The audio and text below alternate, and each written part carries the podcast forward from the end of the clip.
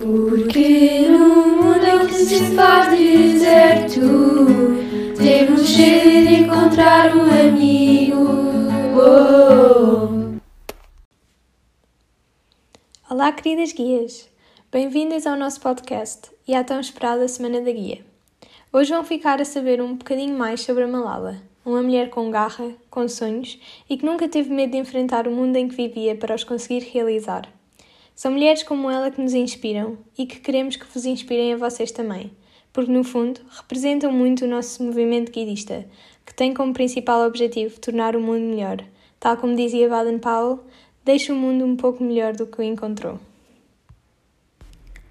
Achamos que é uma personalidade que é representativa da paz. De facto, ela ganhou o Prémio Nobel da Paz em dezembro de 2014 e foi a pessoa mais nova a receber este prémio. Tinha apenas 17 anos.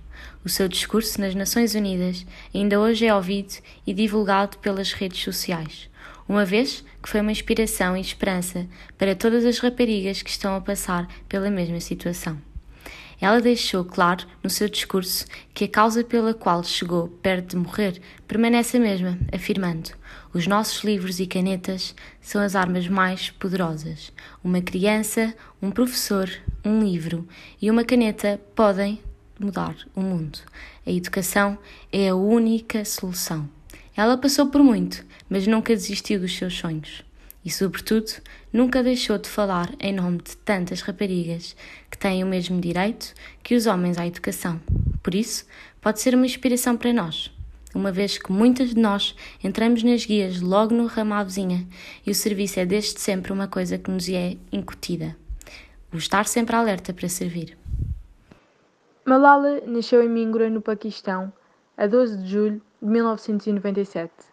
Receber uma menina no Paquistão, num país asiático, tal como acontece em países africanos, nem sempre é uma grande comemoração para as respectivas famílias receber uma menina, contrariamente à sorte que nós temos em ter nascido e de vivemos num país desenvolvido na Europa. Mas Malala também teve essa sorte. O seu pai estava determinado a dar-lhe todas as oportunidades que daria se tivesse tido um menino, e assim o fez. A sua mãe vivia na cozinha e o seu pai um professor e dono de uma escola. Viu em Malala uma aluna perfeita e, contrariando os hábitos locais, depois de colocar os dois filhos para dormir, incentivava a filha a gostar de física, literatura, história e política e ainda a questionar sobre as injustiças do mundo. Quando tinha apenas 10 anos, Malala viu os talibãs a transformarem o voo SWAT no seu território.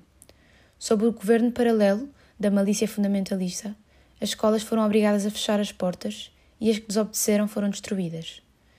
Eles proibiram as raparigas de ir à escola. Durante esse tempo, Malala estudava na escola do qual o seu pai era dono e que, como as demais, teve que ser fechada.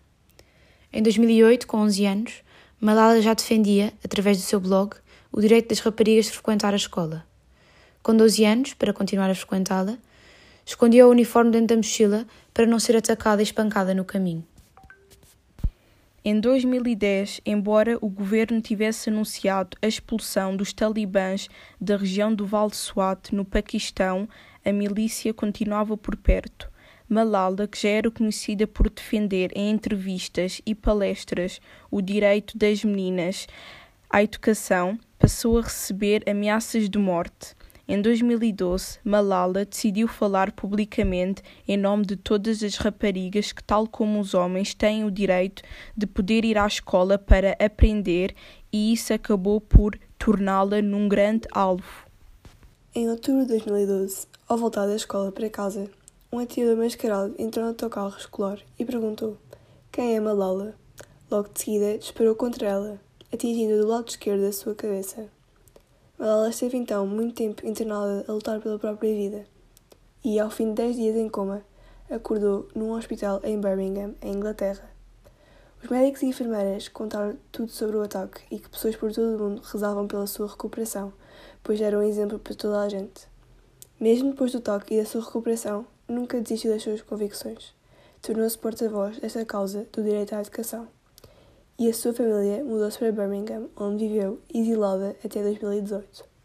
No dia 29 de março, voltou ao Paquistão, depois de seis anos, para se encontrar com o primeiro-ministro em Islamabad. Durante a sua ida ao Paquistão, fez um discurso televisionado no qual afirmou emocionada que se tivesse dependido dela, nunca teria deixado o seu país. Em 2020, oito anos após o atentado, concluiu o curso de Filosofia Política e Económica na Universidade de Oxford.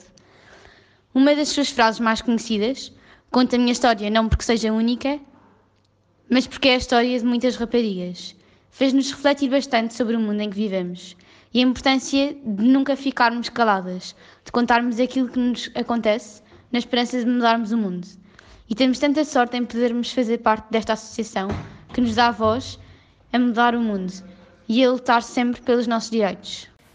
Agora que já ouvimos o podcast sobre a vida da Malala e já refletimos um bocadinho sobre esta grande mulher, uh, temos uma proposta para fazer de uma dinâmica que com certeza que todas devem conhecer, uh, que se chama Put a Finger Down. Pronto, para quem não conhece, basicamente o que tem que fazer é colocar os vossos 10 dedos para cima. Nós vamos fazer 10 perguntas uh, e se a vossa resposta a essa pergunta for sim, têm que baixar um dos dedos. Uh, quando acabarem essas 10 perguntas, gostávamos muito que tirassem uma fotografia e partilhassem com o resto da região para vermos quantos dedos é que vocês baixaram. Baixa um dedo se ouviste o podcast. Não te esqueças, a Moinho diz sempre a verdade. Baixa um dedo se sentes que tens alguma qualidade em comum com a Malala. Baixa um dedo se, já por alguma razão, deixaste o mundo um pouco melhor do que o encontraste. A guia alegre tem coração puro, vontade de fazer bem, de manhã ao levantar, logo se põe a pensar qual será a boa ação com que há de começar. E tu, guia, baixa um dedo se já fizeste alguma boa ação hoje. Baixa um dedo se, em alguma situação da tua vida, optaste por uma situação de paz em vez de conflito, como a Malala. Com 12 anos, para continuar a frequentar a escola, escondia o uniforme dentro da mochila, para não ser atacada e espancada no caminho. Baixa um dedo se já alguma vez escondeste uma coisa da tua personalidade por receio do que os outros possam pensar. Baixa um dedo se já alguma vez pensaste que ir à escola era uma obrigação em vez de um privilégio. Não há ensino que se compare ao exemplo.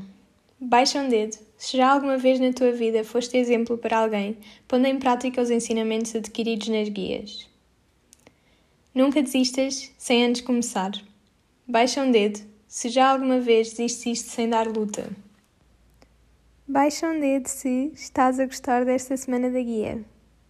Quantos dedos baixaram? Esperamos mesmo que a história desta mulher incrível vos tenha tocado e que vos tenha feito dar ainda mais valor àquilo que têm, como poder ir à escola todos os dias sem qualquer preocupação. Hoje é dia 22 de fevereiro, que é o Dia Mundial do Pensamento, e por isso gostaríamos muito que fizessem uma reflexão sobre este nosso grande privilégio uh, em poder ter acesso à educação e de não vivermos num país em constante conflito. E amanhã voltamos então com uma pequena atividade uh, que vai completar este podcast e esperamos muito que tenham gostado e sempre alerta para servir. Porque no mundo que se faz deserto, temos de encontrar um amigo. Oh.